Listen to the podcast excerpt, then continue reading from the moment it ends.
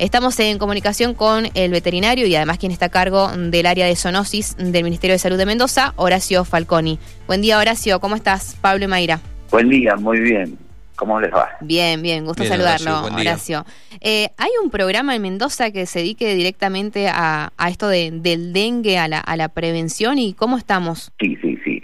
Sí, hay un programa eh, que tiene que ver con las enfermedades que transmiten mosquitos, que no solo es dengue, sino zika y chikungunya. ¿ah? sí. Eh, eso en particular para Mendoza, obviamente también está fiebre amarilla, pero eso es en el norte del país, en el noreste del país.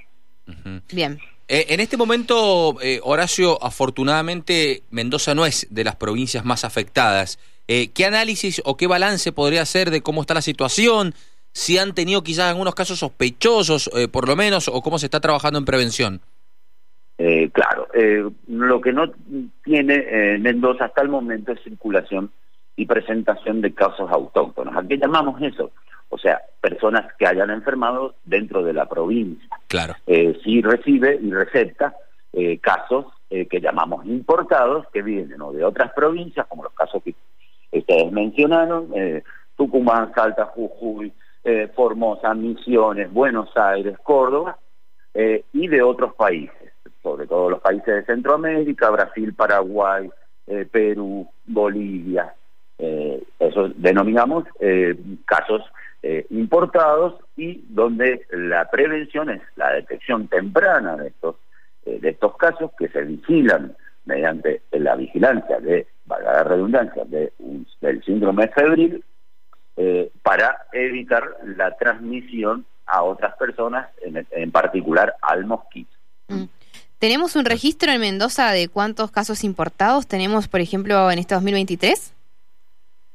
Eh, en la temporada verano eh, 22-23 eh, han sido 13 casos importados, de los cuales se han confirmado 6 casos.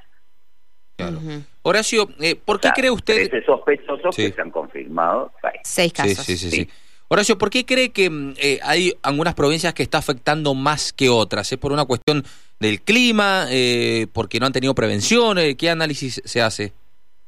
Bueno, eh, aparte de, las medidas de prevención, este tipo de enfermedades tenemos que tener en cuenta que hay solo dos reservorios. Uno es el mosquito y el otro son las personas. Está muy determinada la dispersión de los brotes de dengue por la movilidad poblacional.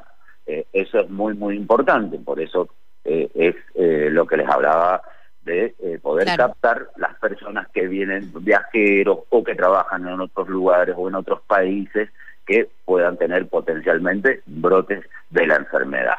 Entonces, eh, en cuanto a lo que se refiere al mosquito, es eh, fundamentalmente eh, tropical y subtropical. Pero este mosquito también ha ido colonizando zonas templadas, como nuestra provincia. entonces, tenemos el mosquito todavía no lo tenemos en circulación. ¿Qué pasa? En nuestra provincia tenemos condiciones un poco más restringidas. En las provincias del norte el mosquito está durante todo el año. En nuestra provincia eh, aparece fines de diciembre, principios días de enero hasta mayo. En particular para nuestra provincia lo podemos definir eh, como un mosquito otoñal, porque es donde se produce la mayor eh, crecimiento de su población. ¿Por qué? Nosotros tengamos en cuenta que en líneas generales, el mes donde mayor precipitaciones hay en Mendoza suele ser febrero, que ahora se ha atrasado un poquito, así más a fines de febrero, principios de marzo. Sí. Eh, eso determina un aumento de la población de estos mosquitos. Claro, claro.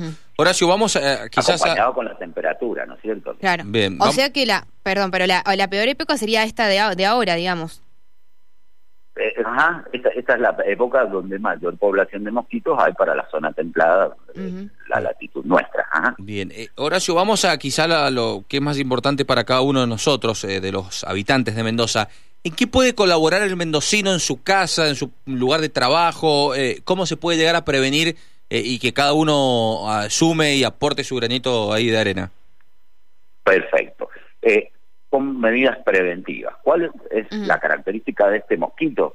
Que siempre lo vamos a encontrar viviendo cerca de nosotros. ¿Por qué? Porque las hembras se alimentan de nuestra sangre para hacer viables sus huevitos y que esos huevitos nazcan. cierto? Entonces los vamos a ver siempre muy pegados a nuestra actividad, ya sea en nuestra casa o en nuestro trabajo.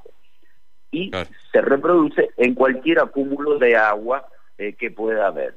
Eh, floreros, macetas, bebederos de agua, eh, piletas, piletones. Siempre cuando hablamos de piletas y piletones o, o, algún reservorio de agua, siempre hay que tener en cuenta que a este mosquito le gusta la sombra y la falta, o sea, que no tenga insolación, una pileta al rayo del sol eh, no va a ser colonizado por Aedes aegypti, pero sí las cosas que tengamos dentro de la casa, eh, muy cercanos a las casas que estén bajo la sombra.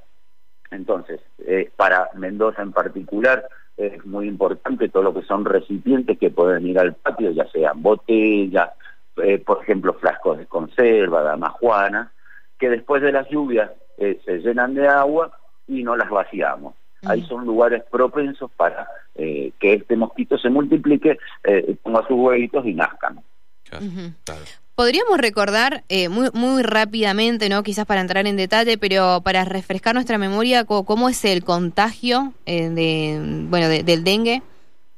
Bueno, fundamentalmente este mosquito no hay transmisión vertical en el mosquito. Este mosquito debe adquirir el virus eh, a través de picar a una persona infectada o enferma en el momento que tiene su viremia. Entonces el virus ingresa al sistema digestivo del mosquito, hace su ciclo en el intestino del mosquito y a los 8, 12 días puede ese mosquito transmitirlo a una persona sana.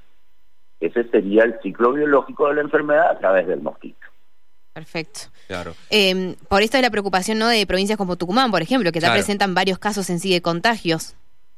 Claro, exactamente. Eh, que lo que sucede, eh, hay los países eh, que son endémicos, fundamentalmente todos los países tropicales y subtropicales, donde se desarrolla el dengue, desde, en forma periódica y continua, los brotes son de menor magnitud porque hay mucha gente que ya lo tuvo y no enferma. En los lugares donde ingresa como una enfermedad nueva, los brotes son de gran magnitud. Eh, y es lo que está sucediendo en muchas de las provincias eh, del norte y también del centro, como Buenos Aires, Córdoba. Horacio, dentro de la provincia de acá de Mendoza, eh, ¿ustedes el, operativo de prevención tienen algún lugar, algún departamento, algún lugar puntualmente en el que apunten más, en el que estén poniendo más atención que otro?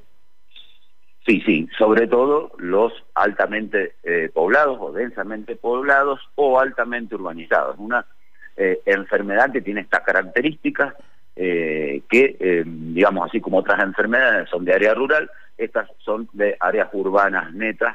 el mosquito se encuentra en la provincia hasta el paralelo 35, que es aproximadamente donde empieza Malargüe, digamos, eh, así que se distribuye en toda la provincia, obviamente con mayor eh, probabilidad en lugares altamente poblados como es el Gran Mendoza. ¿no?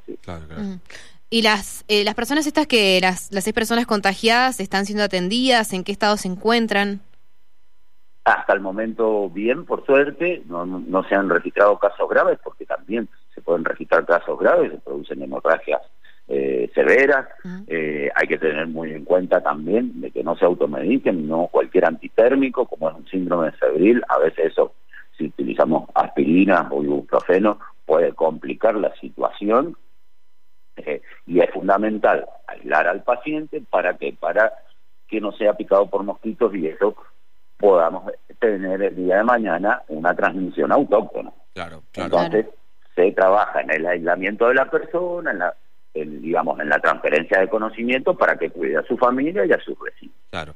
Le traslado una pregunta que nos hace un oyente, eh, Horacio. Ella nos consulta por la situación de las piletas. Eh, nos pregunta si em, filtra todos los días su pileta, si también se pueden dar, eh, se puede dar el mosquito allí. es bastante difícil. casi te diría que es medio imposible, sobre todo cuando se usan los productos para el aclaramiento, para el mantenimiento del agua, como son los clorados. Eh, hay que tener en cuenta eh, que estos, eh, estos artrópodos o los mosquitos estos, sus larvas se alimentan de flora y fauna del agua, así que en aguas controladas, eh, limpias, filtradas, no van a tener problemas. Mm. Y, si están al rayo del sol y bien ventiladas, menos, todavía. Bien, y, cuando, ustedes mm, cuando ustedes hablan de agua estancada, ¿estamos hablando de un agua estancada de días, meses? Eh, eh, ¿qué, tiempo? De días, de días. bien, eso es importante, ¿no? Pueden desarrollar la colonización entre 5 y 12 días, dependiendo, eh, obviamente, la temperatura y la humedad eh, ambiente. Eh, ese es el periodo, o sea que ya a la semana podemos tener presencia de, estas larvas en agua estancada. ¿Se puede solicitar ayuda al ministerio en caso de que haya algún odente que quizás sepa alguna zona que esté así como muy conflictiva con, con este tema? Por supuesto, y al municipio la parte de saneamiento ambiental, que ellos también se comunican con nosotros para actuar en, ese caso. Mm. Gracias, Horacio. No, por favor, a ustedes. Hasta luego.